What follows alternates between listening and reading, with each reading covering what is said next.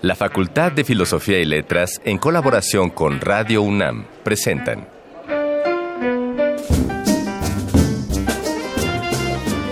Lecturas de pasillo y debates de jardinera. Pensamientos de biblioteca y encuentros de ludoteca. Cátedras extraordinarias fuera del aula.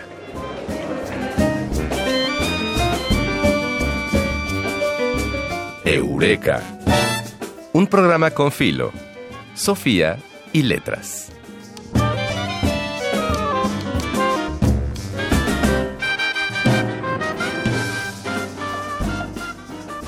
La vida se construye con una batalla a la vez. El conflicto y por lo tanto el movimiento de esta sería imposible sin los obstáculos. De no ser por los mártires de Chicago de 1886, no podríamos celebrar un día del trabajo. Sin el esfuerzo de los 2.000 soldados y casi 3.000 campesinos liderados por mi general Ignacio Zaragoza, no habría nada que conmemorar el 5 de mayo, Ana María. Nuestro mismo nacimiento, Ignacio, fue precedido por, por meses de espera. De espera y de emoción y de preocupaciones y de angustia. Y por eso le damos un día al año para festejar la maternidad, ¿no? Pues sí, nada menos. Nada menos y nada más. Y nosotros, Ignacio Escárcega. Ana María Gómez. No tendríamos el gusto de llegar a tus oídos si no superáramos ciertos obstáculos para llevarte otra transmisión de Eureka, un programa con filo, Sofía y letras. El arcón mascarones de esta ocasión presentará la voz de la historiadora, traductora y escritora mexicana Esther Seligson, hablando sobre la confección de su texto Eurídice. La sección 3 de 10 será llevada por el doctor Alberto Constante, un experto en temas de biopolítica y tecnología, muy ad hoc, por cierto, en estos momentos electorales. Y al final, un secreto de aquellos que solo se encuentran en Yo solo sé. Uno que tiene que ver con una particular maleta de viaje de la doctora Margarita Palacios. Esperamos que este esfuerzo conjunto sea de tu agrado.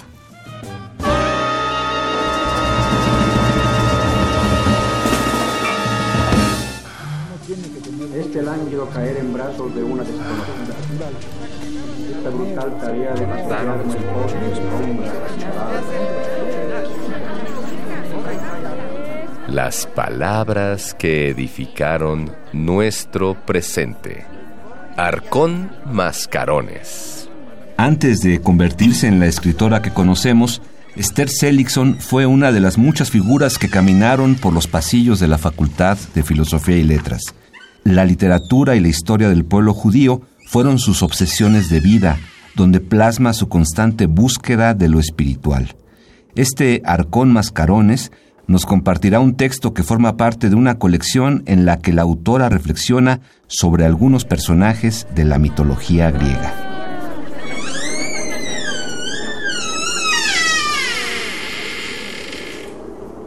Eurídice. Ahí estás en el muelle con tu maleta en la mano. Acabas de dejar el hotel. La separación. Una más.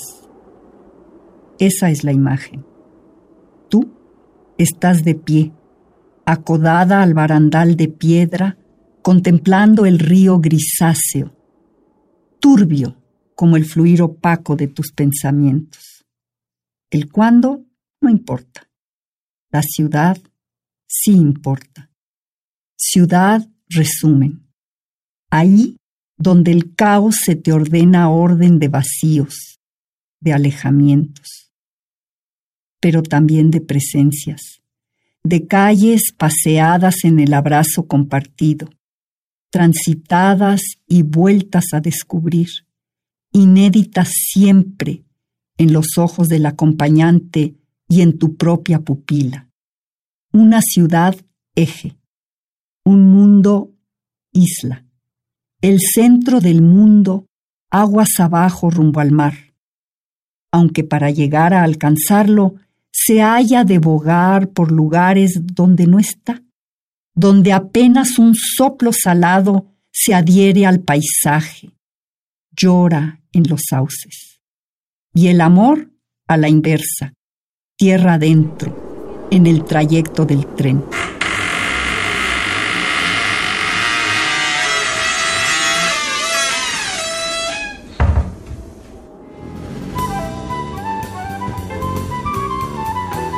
No siempre se dice todo lo que se sabe, pero este sí es el lugar.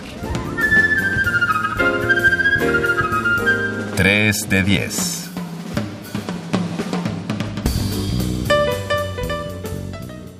Bueno, y ahora tenemos el enorme gusto de estar con un gran filósofo, con el doctor Alberto Constante, que a mí me diste clase de metafísica. Bueno, no de metafísica, de griegos porque yo quería estudiar en algún momento también filosofía y no sabes qué maestrazo, Ignacio. Pero ahora estás en otras cosas, mi querido Alberto Constante. Estás en biopolítica y tecnología. Cuéntanos qué es todo. ¿De qué va, de qué va, eso, Alberto? Bueno, me parece que es una de las grandes preocupaciones actuales, ¿no? Sobre todo la biopolítica, que es, vamos, viene desde Foucault, que es el primero que inicia todo este pensamiento, bueno, hay un antecedente ahí de un sueco, pero no tiene mayor relevancia. Pero me parece que en el caso de Michel Foucault sí inicia toda una línea de pensamiento porque se tiene que entender cómo es que a partir de lo que llamaríamos el proyecto de la modernidad del siglo XVII-XVIII, sí, entra una gubernamentalidad dirigiendo justamente la vida. ¿sí? Es claro. se va a gobernar sobre la vida. Mm. Es decir, si los antecedentes eran el que el rey, por ejemplo, el soberano, daba la muerte, sí podía dar la muerte, entonces claro, lo que podríamos ver ahora es que ahora se da la vida. Antes se otorgaba la muerte, era la potestad del rey dar la muerte. Si alguien atentaba contra él, lo mataban inmediatamente. ¿no? En cambio ahora, no, la gubernamentalidad está dispuesta para gestionar la vida. Todas las cosas de gestión de vida son las que está manejando la biopolítica. Y eso es lo que se está manejando también en todos los gobiernos. Por eso es importante. Y bueno, la tecnología, pues, evidentemente, sí, con el avance de Internet, pues vamos, revolucionó absolutamente todo. Es decir, podríamos ver que lo que se ha avanzado en 10 años es lo que la humanidad ha avanzado en 3.500 años. ¿Qué cosa? Uno ha acostumbrado a ver cómo ante estos comités del gobierno estadounidense en donde interrogan a peligrosos criminales y líderes de la mafia, Resulta que hace unos pocos días estuvo Mark Zuckerberg, el de, Facebook, ¿no? Un poco en esta línea. Es, aterrador, ¿eh? Aterrador porque lo que tú puedes ver, por ejemplo, es este, esta negociación que se está haciendo ahí en, este primer approach ¿no? que se da, es que los senadores no tienen idea de con quién están. Ninguna comprensión ante qué están, no ante quién, sino ante qué están. Algunos tienen alguna lucidez, hacen unas preguntas muy, muy impresionantes, por ejemplo, como el último senador que de pronto le dice a, a Zuckerberg, le dice, ¿usted nos podría decir dónde durmió Esta, esta noche? Entonces así lo leí. Sí, pero cuéntalo. Se queda Zuckerberg así, un poco sonriente, se pone nervioso y le dice, no. Entonces dice, de eso se trata, Mr. Zuckerberg, de la seguridad. Exacto. Y eso es el tema. El tema es la seguridad. Es decir, además que es un tema de la biopolítica. ¿Me explico? Es decir, cómo se van contaminando una con la otra, o digamos que una es sucesión de la otra, ¿no? Es decir, la biopolítica tiene como fin dirigir la vida, organizar la vida, normalizar la vida, así estandarizar la vida. ¿Y cuál es la mejor tecnología que ha encontrado la, la biopolítica? Pues las redes sociales. Es maravilloso las redes sociales. Las redes sociales nos normalizan, nos ponen en un plano de igualdad absoluta, crean una especie de espejismo de democracia, mm. todos podemos opinar, todos podemos hablar, todos podemos decir y al final no importa lo que digas. Lo único que tú estás dando siempre con un like, con los emoticones, es una aceptación, un perfil, un secreto tuyo, un deseo tuyo, un anhelo tuyo, una visión tuya, una comprensión, una afección, todo. Estás entregando tu retrato. Es decir, si antes, por ejemplo, pensábamos, a ver, ¿quién te puede conocer más a ti? Sí, a ver, Ana María, ¿quién te puede conocer? mucho. ¿Quién es la persona que más te conoce? ¿Qué tú crees que más te conoce? ¿Te lo tengo que contestar? Sí. Pues supuesto, yo creo que mi ex marido. Tu ex marido, ok. Sí. Bueno, tu ex marido conoce muchas facetas de ti. Sí. Bueno, Facebook conoce no solamente los, lo que conocería tu marido, sino lo que no pudo conocer nunca tu marido. ¿Sí? Facebook te conoce absoluta y totalmente todas tus relaciones, todos tus intereses, todos tus deseos, todos tus secretos más recónditos, en algún momento tú has puesto un like a algo. Que ya eso sí tiene un algoritmo que dicen Claro. que no va sea- desencadenando información Claro. Que elabora un perfil tuyo. O sea, no es tanto lo que dices Sí. o lo que pones ahí, sino eso, dar likes, este... sí. Por eso los emoticones son tan importantes. Es decir, los emoticones sustituyen nuestra incapacidad de expresión, o más bien nos hacen incapaces de ex- expresar por escrito Sí.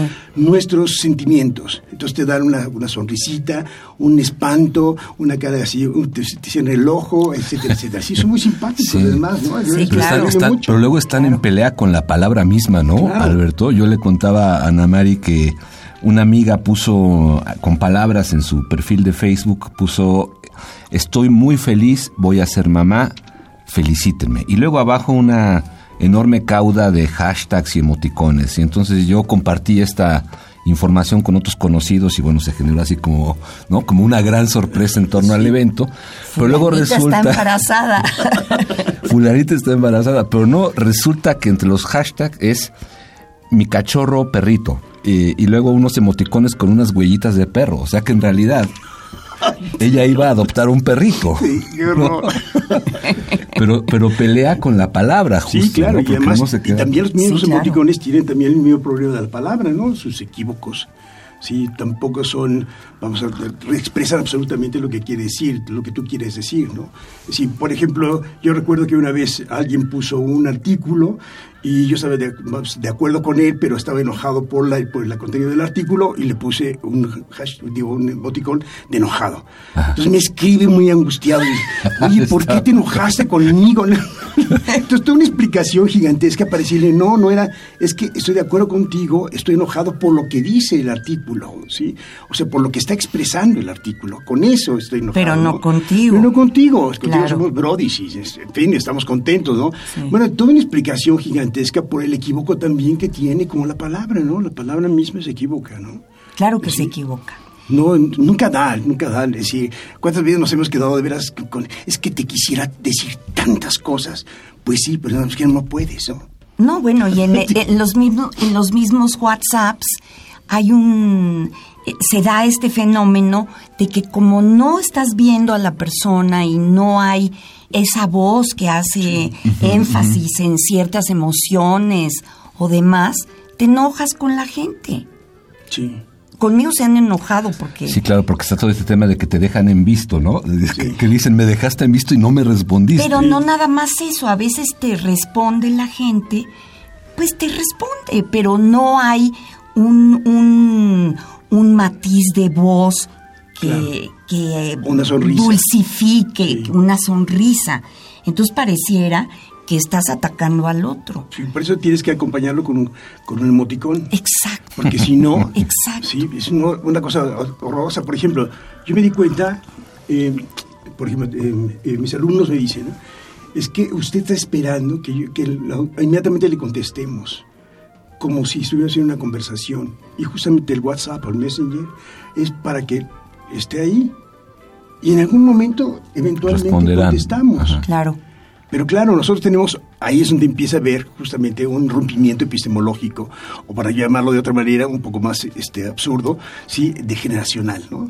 Sí, sí, claro, yo espero que me respondas. No espero que me dejes en visto, y me- porque me metes en angustia, ¿no? Claro.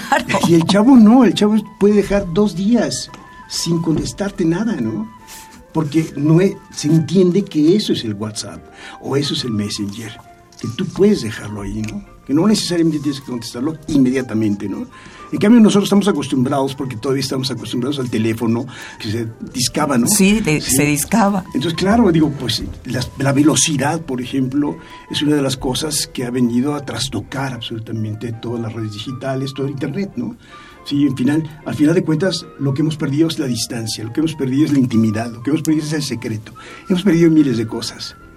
Hemos ganado mucho. Es decir, yo, por ejemplo, tengo siete libros que he eh, dedicado al estudio de las redes sociales. A eso te iba a preguntar, ¿no? Desde tu, desde tu saber Exacto. profesional, ¿qué, qué hemos ganado, eh, Alberto? Porque sí he visto que en estas publicaciones esos son temas que tú atiendes con, Sí. con frecuencia. Ahora, en general casi nunca digo lo que hemos ganado porque todo el mundo lo sabe. ¿sí? Es decir, de eso no me puedo quejar. Por ejemplo, siempre pongo el caso, ¿no? De alguna vez que yo quería ir a este, la Biblioteca Nacional de París y que quería ver un libro y entonces tuve que hacer una cita un año antes, ¿sí?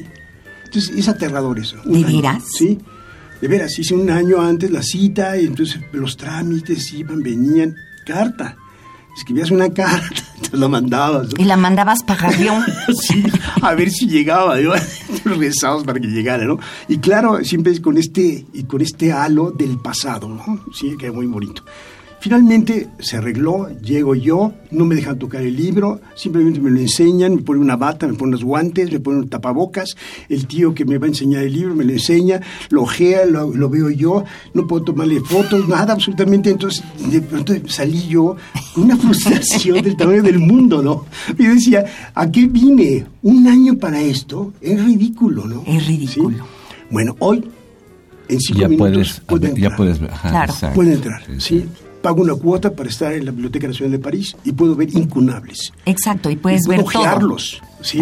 Es decir, pues, es una maravilla eso. Es una maravilla. Yo puedo estar de veras, este, yo me acuerdo que muy al principio de esto, yo un día llego con uno de mis hijos y le digo, ¿qué estás haciendo?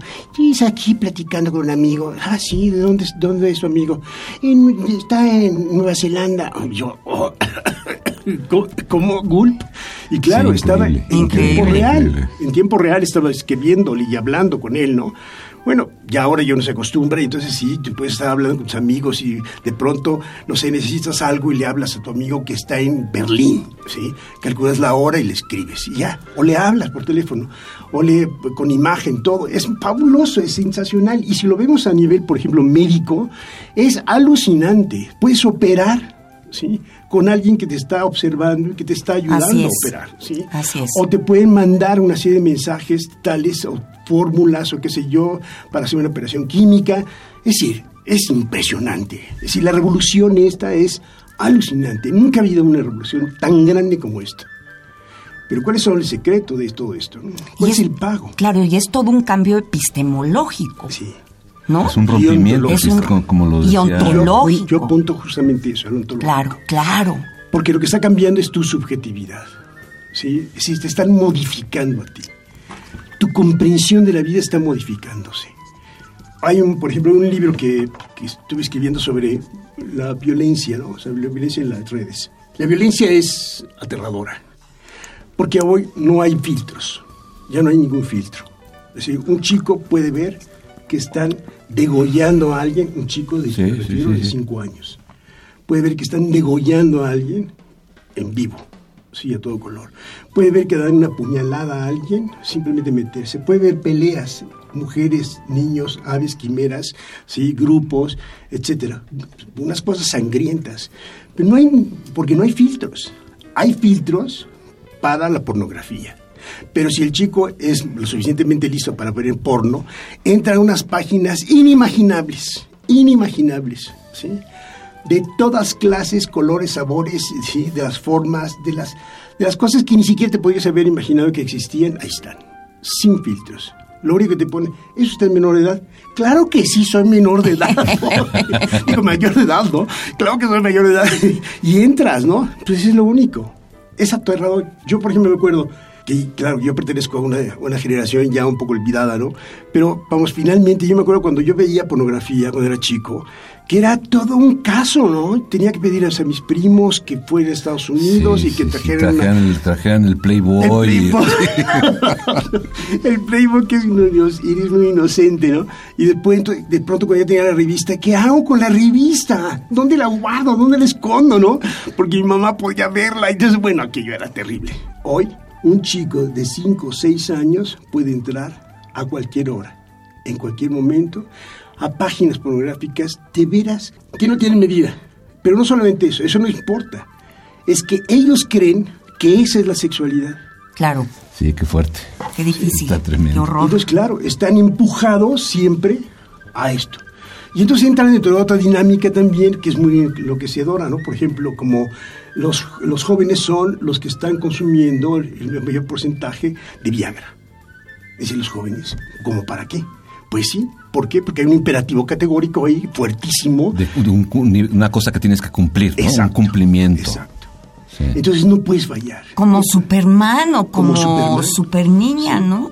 Entonces te aterradores. Y claro, ya no saben lo que es justamente deberás tener una relación sexual, ¿no? ¿Sí? Eso es lo que les ha marcado, eso es lo que les ha impuesto y entran dentro de una medicalización que es lo que está gestionando la vida, que es una biopolítica. Pues está increíble la charla, Ana Oye, ¿por qué no lo invitamos exacto, es lo que te iba a decir, es lo que te iba a decir, que abramos, abramos otro espacio posterior para que sigamos con el tema porque es está, genial. No, porque está en nuestro día a día, está en, la vigencia de nuestras relaciones y de nuestras actividades. Y 15 minutos se pasaron volando. Sí, entonces la mayor pertinencia. Sí, ya acabamos, entonces por por ahora, ya acabamos por ahora y te queremos pedir Alberto alguna recomendación musical con, con la que tú ah, este, nos dejes. Este eh, eh, I Belong to Me, sí, de Muse. Ah, cómo no. Qué padre. Es maravilloso. Es maravillosa. Pues,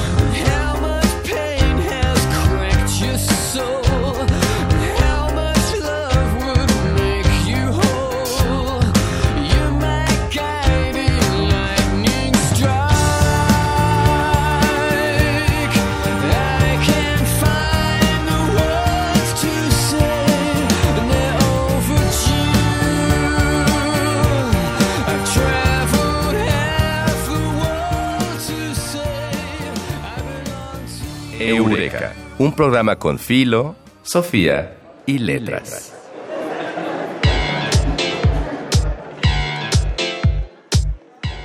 Voces de Alameda, tu agenda radiofónica de la facultad.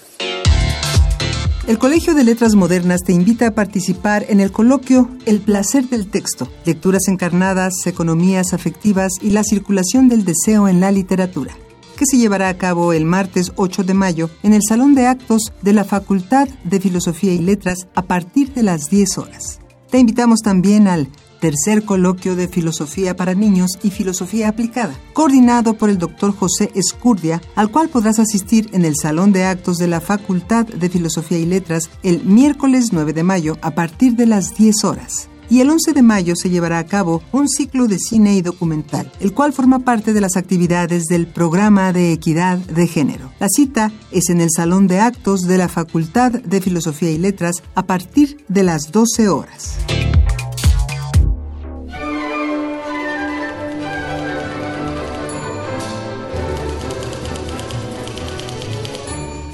Hay cosas que no está de más saber. Yo solo sé.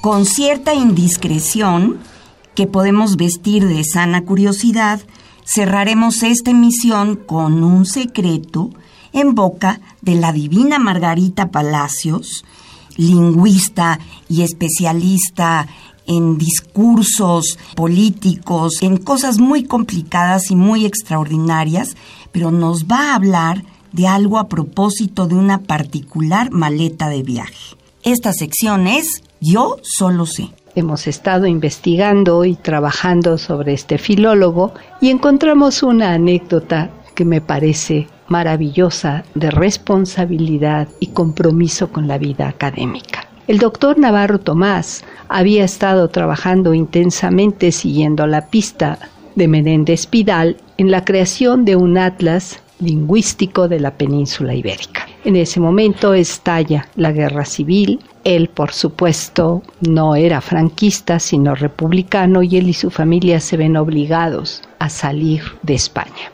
En estas angustias rápidos y urgencias, su madre le da una maleta que llena de ropa, la poca ropa que podían sacar, que le da su mujer, la improvisa y en el momento en el que salen, la maleta va con él. Su mujer y sus hijos, tras una travesía de cuatro días antes de llegar a Francia, confiados en que allí iban sus ropas, pues no usaban nada. Y en el momento en el que llegan a la Bretaña, de donde habrían de salir para América, a los Estados Unidos, la mujer le dice, bueno, y la maleta que te dio tu madre, ábrela, porque queremos finalmente cambiarnos de ropa. Y él, con gran vergüenza, le confiesa que en la maleta solamente van los materiales del atlas lingüístico de la península ibérica que tenía en proceso. En 1962, trabajando él en la Universidad de Columbia